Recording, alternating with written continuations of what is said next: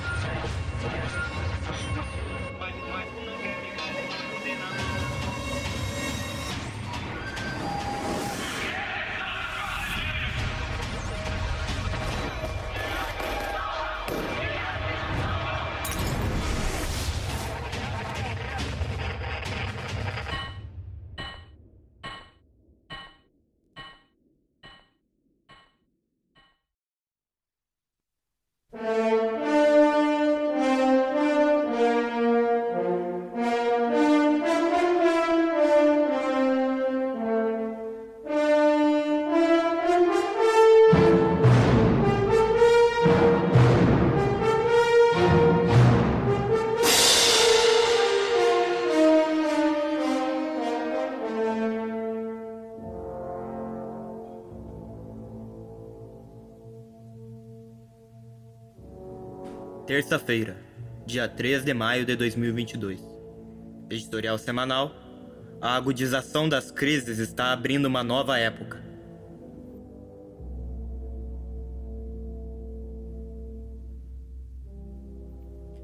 O mundo sequer havia saído da última crise geral de superprodução relativa de mercadorias e valores, e os sistemas de uma nova e mais astronômica crise se apresentaram no cenário econômico mundial. O fato irrefutável e burdamente distorcido pelos monopólios da imprensa é que no início de 2020 foram as medidas de enfrentamento ao alastramento da pandemia da Covid-19, medidas impostas pelo imperialismo como política de Estado a todos os países, que agravaram repentina e formidavelmente a crise como brutal recessão. E a situação é tal que a manipulação de indicativos econômicos por algumas agências imperialistas, FMI, Banco Mundial, OMC, etc., não podem encobrir os sintomas de um verdadeiro tsunami econômico e financeiro que está por vir. É o que alertou o grande monopólio financeiro alemão Deutsche Bank, que emitiu previsões aterradoras. Aspas. Teremos uma grande recessão até o final do próximo ano, com aumento no desemprego de vários pontos percentuais. Os mais otimistas não dão cenários melhores. Segundo o monopólio financeiro Goldman Sachs, a economia Yankee terá contração violenta de 35% dentro dos próximos dois anos. Os que falam, basta lembrar, são porta-vozes dos mais poderosos trustes imperialistas. E mais, tal crise combina-se com o um agravante político, a explosividade crescente das massas populares que se incrementa desde os últimos anos, bem como as guerras por novas partilhas, tal como a atual invasão à Ucrânia pelo imperialismo russo, objetivando restabelecer seu domínio desse país subtraído desde 2014 pelas maquinações dos imperialistas yankees e potências europeias. A base dessa grande recessão a que novamente mergulhará o mundo tem relação com o superaquecimento da economia, isto é, uma superprodução relativa de capital por hora latente, que tem refletido em alta da inflação dado o aumento dos salários com o pleno emprego e, causa parte, a guerra na Ucrânia, que elevou o preço de produção de toda a indústria e agricultura com a alta dos combustíveis e de fertilizantes. Buscando compensar tal efeito, a Reserva Federal Norte-Americana, Fed, Banco Central Yankee, está elevando a taxa de juros. Segundo o Deutsche Bank, a alta dos juros, para ter efeito no combate à inflação, só neste ano deveria subir 5 ou 6%, o que sabidamente provocará o estalo da nova grande crise econômica e financeira agora latente. Nos Estados Unidos, a inflação, que atingiu já 8,5% em março, está no pico mais alto dos últimos 41 anos. O poder de compra das massas trabalhadoras estadunidenses derrete e cresce a agitação social. A alta dos juros, nessa proporção, desembestará uma onda de inadimplências sucessivas, freio brusco da produção global e, também, enormes golpes no consumo das massas, agravamento da miséria e fome nos países oprimidos e também nos países imperialistas, em especial nos Estados Unidos. O grau avançado de decomposição do imperialismo em sua crise geral, a qual se somam e são partes as cíclicas crises de superprodução, segue lógica própria e é inevitável.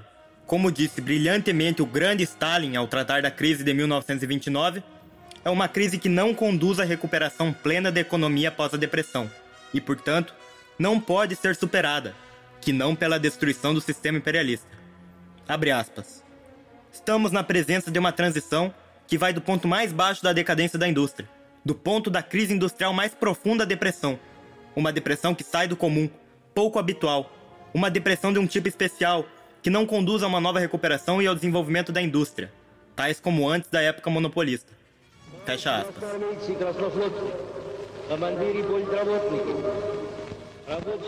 Crise geral de decomposição que, ao aprofundar, conduz necessariamente a mais guerras de agressão às nações oprimidas, como parte das disputas interimperialistas por novas partilhas entre a superpotência hegemônica única Estados Unidos e a superpotência atômica Rússia, em primeiro termo.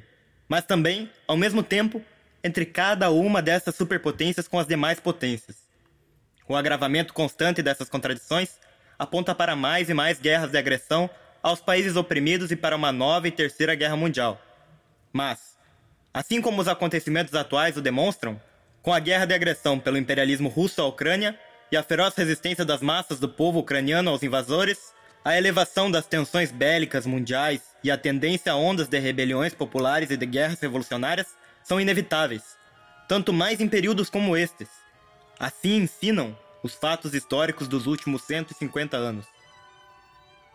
No Brasil, como principal gleba do quintal do imperialismo yankee, tal crise, por hora latente, necessariamente já dá seus sinais como aprofundamento da crise geral do próprio capitalismo burocrático, secularmente imposto ao país como condição semicolonial.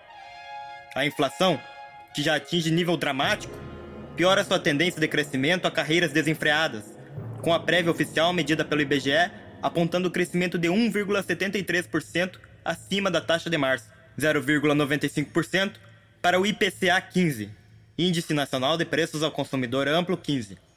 É a maior alta para o mês desde 1995. No ano, o IPCA 15 acumula já alta de 4,31%. Nos últimos 12 meses, a alta da inflação supera 12%.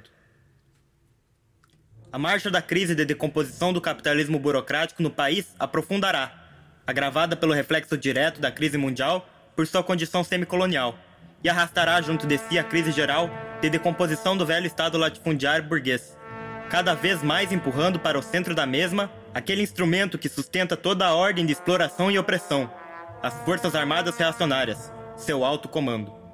Isso agravará e potencializará a ofensiva contra-revolucionária preventiva em curso, que recorrerá ao terror para tentar aplastar as inevitáveis rebeliões populares.